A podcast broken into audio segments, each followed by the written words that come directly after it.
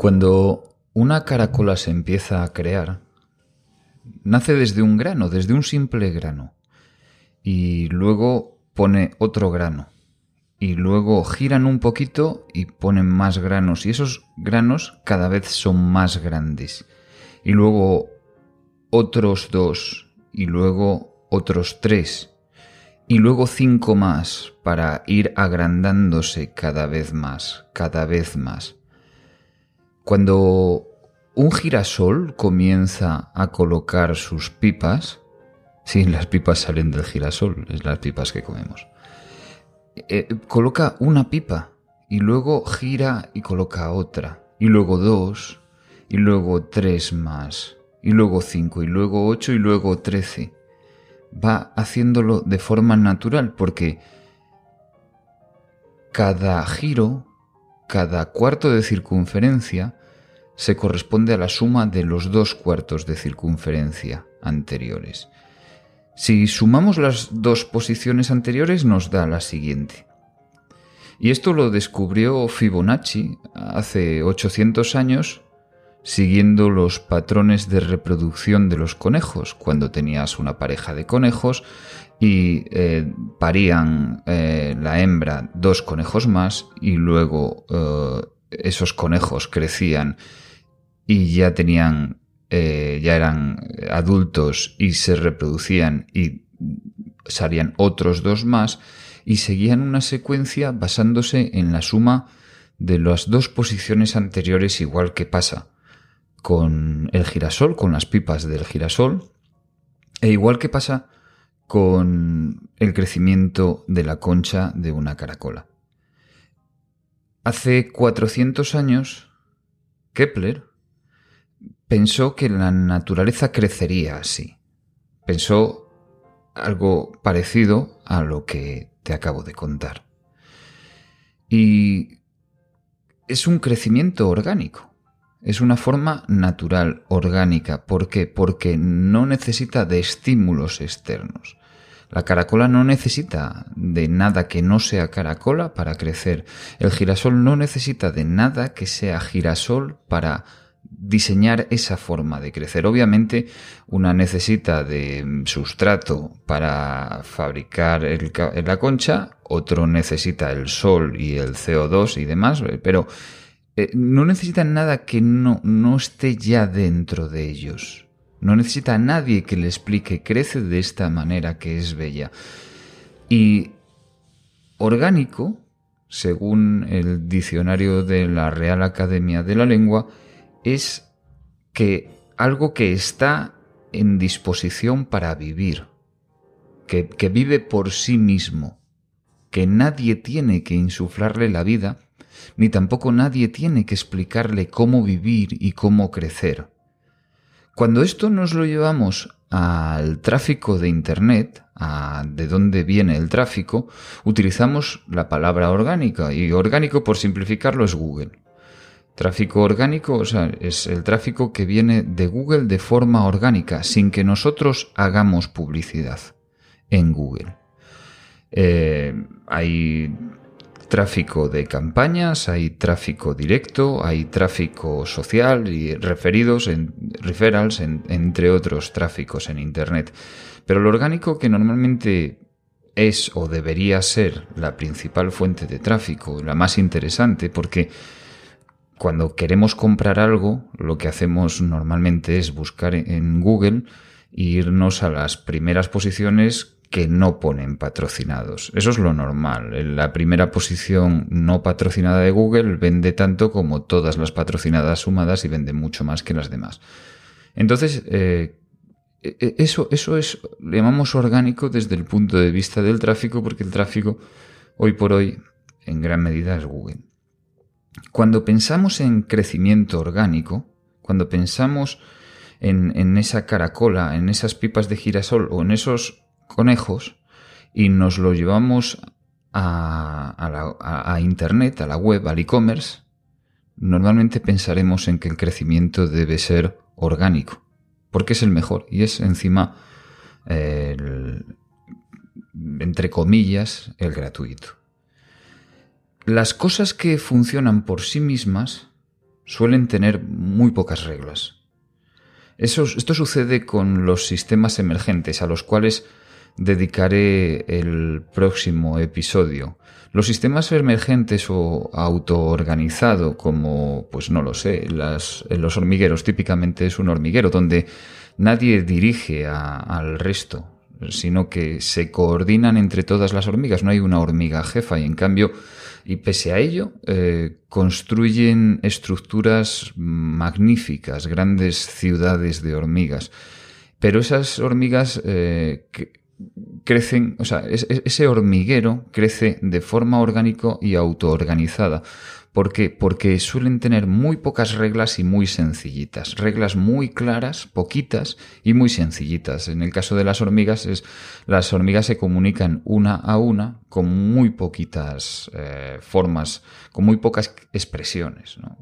Y menos de 10, pero lo hacen muy habitualmente y además son muchas las hormigas, con lo cual eso acaba generando una, una inteligencia colectiva. Pero bueno, de eso lo, dejaré porque este es verdad que este es un meta episodio, porque voy a definir pautas de crecimiento orgánico y mm, no quiero irme por las ramas y saltar a un montón de sitios donde me apetecería mucho estar ahora mismo. Con lo que, volviendo a la naturaleza, Normalmente, lo, más fértil de, la naturaleza, lo más fértil en cuanto a vida son las interfaces. Entre, entre, pues por ejemplo, entre un lago, un bosque y una pradera. En ese punto donde se juntan el lago, el bosque y la pradera es donde más biodiversidad, donde más diversidad biológica aparece. Y esto, ¿por qué no va a pasarnos en nuestro e-commerce o en nuestra tienda física o en la interfaz entre el e-commerce y la tienda física y la aplicación móvil y también eh, el escaparate y también eh, en, esos puntos, eh, si en la naturaleza hay mucha riqueza, mucha fertilidad y mucha biodiversidad, mm, ¿por qué no va a sucedernos donde se junta el on y el off? Sería bastante esperable y de hecho empieza a ver experiencias. En la naturaleza el caso mm, paradigmático es, es la dehesa. La dehesa, por si no lo sabes, es eh, un, un espacio típico de, pues no sé, provincias como Salamanca o como Cáceres, de, o Badajoz, eh, donde pues hay eh, encinas o alcornoques, normalmente espaciados y espacios mm, libres espacios, em, las, encinas no, es, no es un bosque ni muchísimo menos, son grandes encinas o grandes alcornoques, bueno, hay también variantes con otros árboles, y entre medias pues hay pradera. Entonces son espacios de biodiversidad maravillosas, muy exportables a otros ecosistemas, por cierto, y creados por el hombre. hay muchas especies que quieren tener una parte de, de, pradera, pero a la vez una sombra con la encina, pero a la vez las bellotas de la encina, pero y se juntan muchas cosas en muy poco espacio, con lo cual como hábitat para vivir es bueno. Y yo creo que el hábitat para vivir los próximos años del comercio, en general del retail, es la hibridación entre el offline y el online, donde suceden cosas así, donde le damos mucha comodidad y mucha conveniencia a nuestros clientes, porque insisto en que el cliente es el mismo.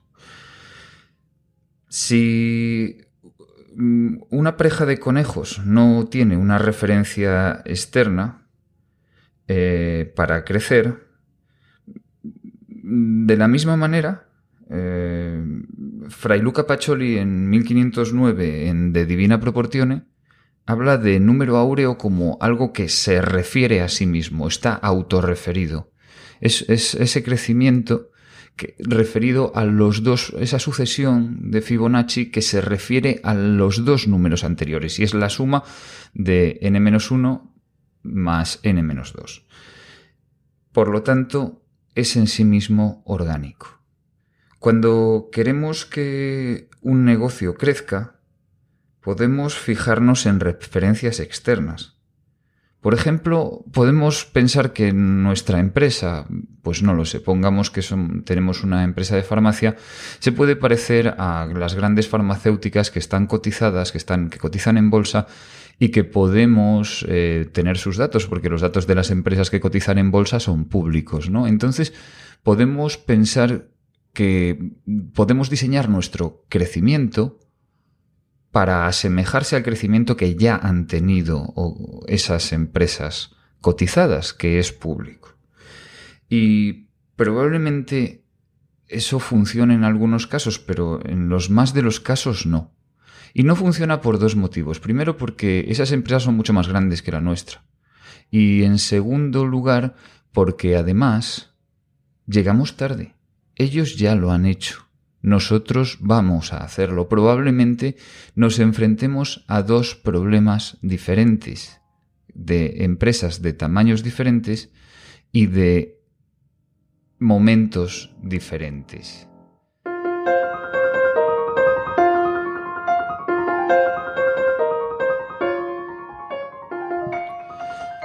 Esto es Proporciones 6, el podcast del crecimiento orgánico desde el mundo físico al digital. Y concretamente en este episodio hablaremos de diseño de negocio que habilite o que posibilite el crecimiento orgánico. Una vez un profesor me dijo, en mis tiempos de, medio ambiente, hace ya muchos años, si, si tienes que plantar un árbol en el monte y vas a tener que regarlo, no lo plantes. No plantes en el monte o no plantes en un espacio natural un árbol que debas regar. Y él se refería no a que debieras regarlo inicialmente, que cualquier planta que, que, plantas normalmente el primer día hay que regarlo, incluso los primeros días, incluso las primeras semanas, incluso los primeros meses, o eventualmente los primeros años. Él se refería a que un árbol debe vivir por sí solo, debe crecer de forma orgánica, debes elegir un árbol adaptado al terreno. Y hay un análogo al riego del árbol en Internet. Por ejemplo, ¿qué es la publicidad? ¿Qué es el tráfico? Si, pensemos en la publicidad de Google. Google, en Google tú pagas, apuestas, digamos que a unas palabras, pagas por aparecer más arriba que los demás pagas por salir por encima de los resultados de búsqueda orgánica. Si eh, esta, esta publicidad hace 10 años costaba por clic, que se paga, el coste normalmente es por clic, costaba pues en torno a 10 veces menos que hoy, un clic, 10 veces o incluso más de 10 veces menos que hoy, costaba mucho menos que hoy. Y en aquel momento pues eh, hace 10, 15 años, hacer publicidad en Google pues era en muchos casos rentable en sí mismo, es decir, eh, coste de adquisición de usuario mayor que, o sea, menor que valor de tiempo de vida. Y hoy normalmente no es así. Mm, en un comercio electrónico normal necesitas del orden de 100 visitas para generar una venta. Y normalmente esas visitas, si vienen de tráfico orgánico, pues están en el entorno de, próximo a un euro. Y si necesito 100 euros para captar un usuario, normalmente rara vez va a ser rentable.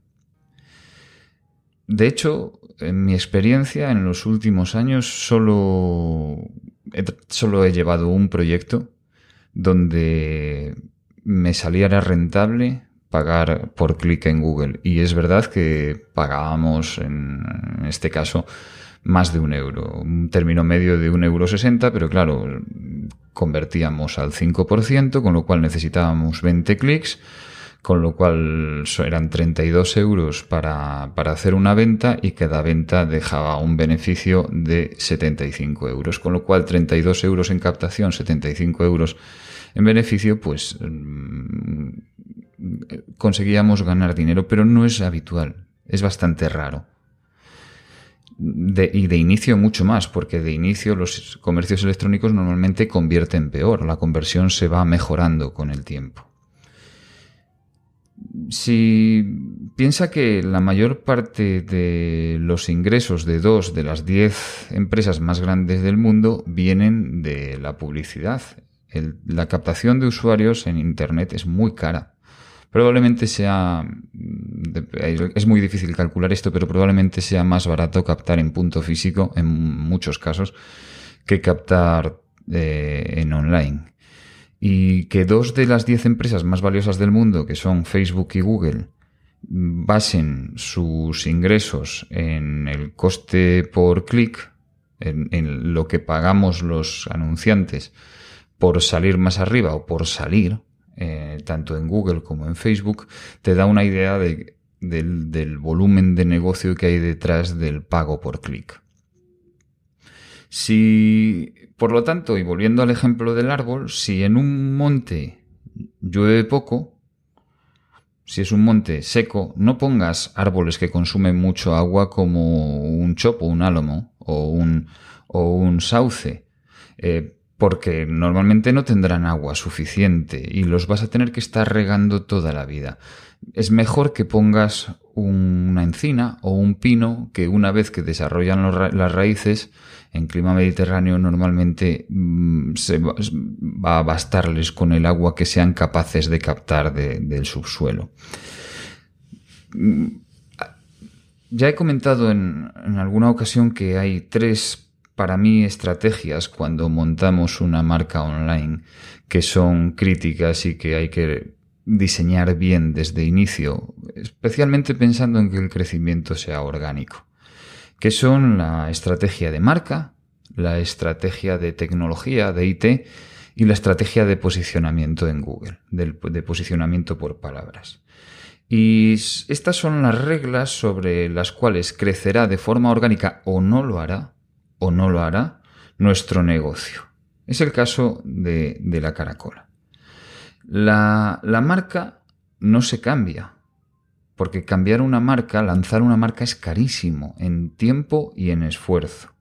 La marca nos diferencia, nos diferencia y al diferenciarnos mm, hace que varíe el coste de adquisición de usuario. A una buena marca le cuesta menos adquirir usuarios que a una marca pobre, menos reconocida. Y además nos saca de la competencia en precio. El tener una marca hace que no en muchas ocasiones no necesitemos competir con precio porque siempre alguien va a hacer lo más barato que tú y además el que a precio mata, a precio muere normalmente. Y esto nos lleva al valor de tiempo de vida, además, y es que podemos, mejorando esos precios o teniendo unos precios más altos, nosotros tendremos mayor valor de tiempo de vida, que es la ecuación del, del online. Valor de tiempo de vida frente a coste de adquisición de usuario. La marca no va a cambiar, con lo cual seleccionar la marca y seleccionar cómo comunica esa marca y qué comunica esa marca en Internet, aunque ya la, más si ya la tenemos en, el físico, es mm, bastante, es probablemente la primera estrategia, el primer factor que debemos tener en cuenta para diseñar algo que crezca de forma orgánica.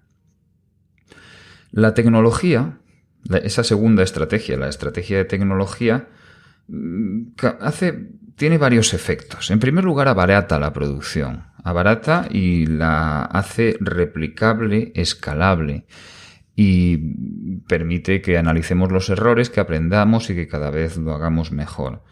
Eh, abarata la producción, luego además nos diferencia y en este caso cuando hablamos de pasar del off al on, eh, además, eh, nos, nos, da la omnicanalidad, nos da una ventaja añadida sobre nuestros clientes y además nos sirve para comunicarnos internamente, para tener los datos eh, juntos, unidos, para que podamos consultar nuestro histórico de datos. Y ojo, ojo, porque los silos de información son uno de los grandes peligros cuando las empresas se van haciendo grandes y no conectamos unas, eh, unas, bases de datos o unos datos con otros y no sabemos dónde los tenemos y dependen de las personas, del histórico de las personas y no podemos eh, cometer ese error de depender de las personas.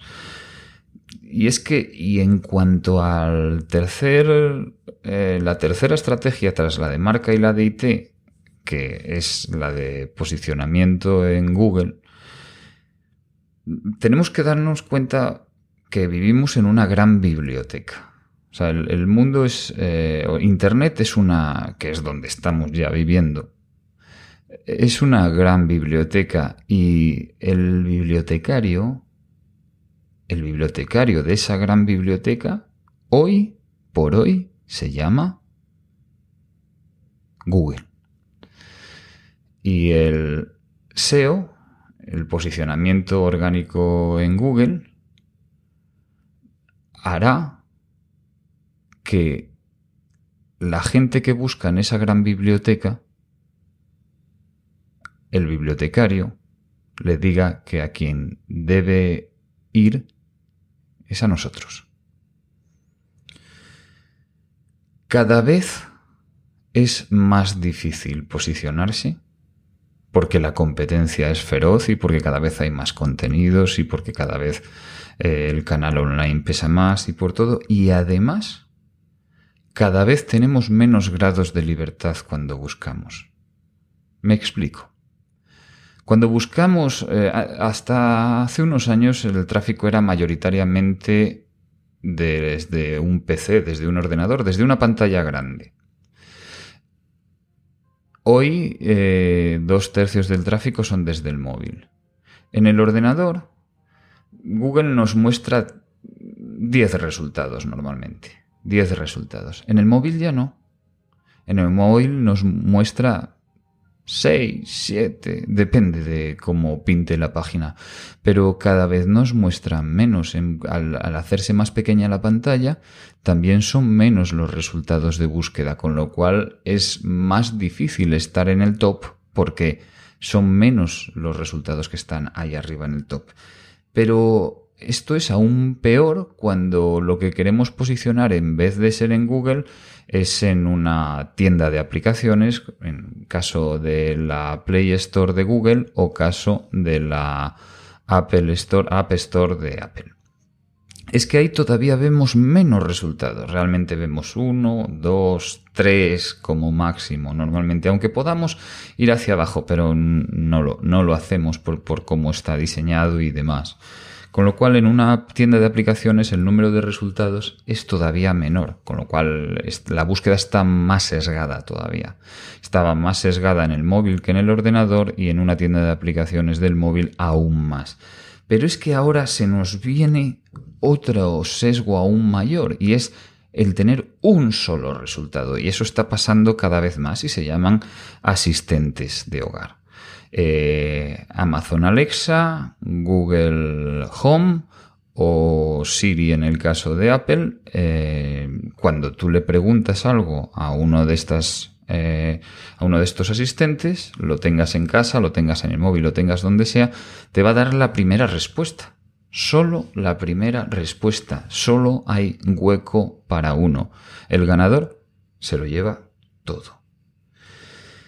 Las inteligencias artificiales, que es un paso subsiguiente, un paso posterior a todo esto, como por ejemplo la del coche autónomo, ya nos, no nos muestra, no, no, no nos da ni siquiera una respuesta, ya toma la decisión por nosotros. Ejecuta una orden u otra en función de sus parámetros, de lo que esa inteligencia ha aprendido por sí misma. Por poneros un ejemplo, eh, recientemente se ha oído que el Bitcoin se podría disparar. Se podría, bueno, un día se dispara, no voy a entrar en especulaciones sobre Bitcoin porque además no es el... Pero me llamó bastante la atención que se dice que si el Bitcoin está eh, por encima de la media de los 200 últimos días, su valor está por encima de la media de, sus de los 200 últimos días, que va a duplicarse el precio, más o menos. ¿Por qué? Porque son, en este caso, algoritmos, inteligencias artificiales, llamadlo como queráis, quienes toman las decisiones de comprar y vender eh, bitcoins.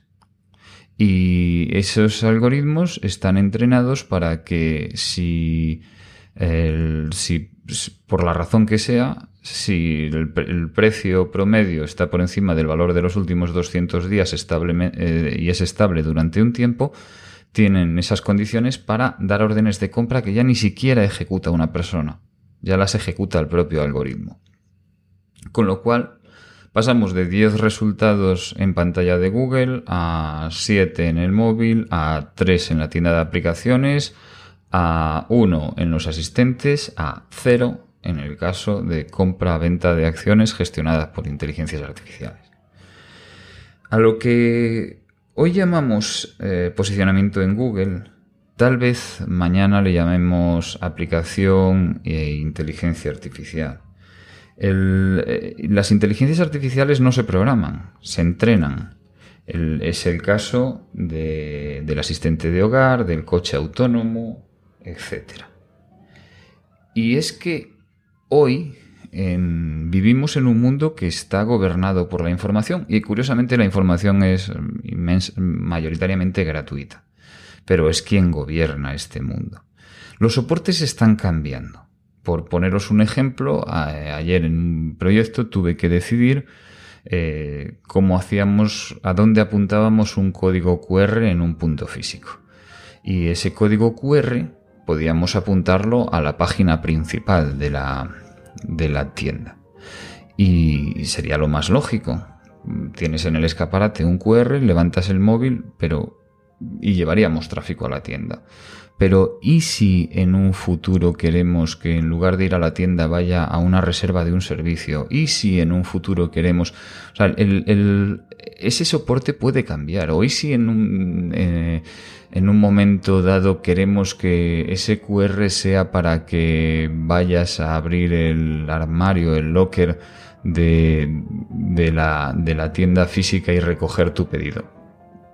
Eh, no en cualquier caso, no tengo ni idea de lo que va a pasar dentro de dos años, pero en cualquier caso, en lugar de apuntar ese QR, que ese QR eh, puesto en una fachada debería durar unos cuantos años, en lugar de apuntarlo a la página principal, lo apuntaré a una página intermedia que redirigirá a la principal hoy pero más adelante puedo, puedo llevarlo a otro sitio. ¿Por qué? Porque no quiero volver a imprimir ese código. No quiero poder cambiar la dirección.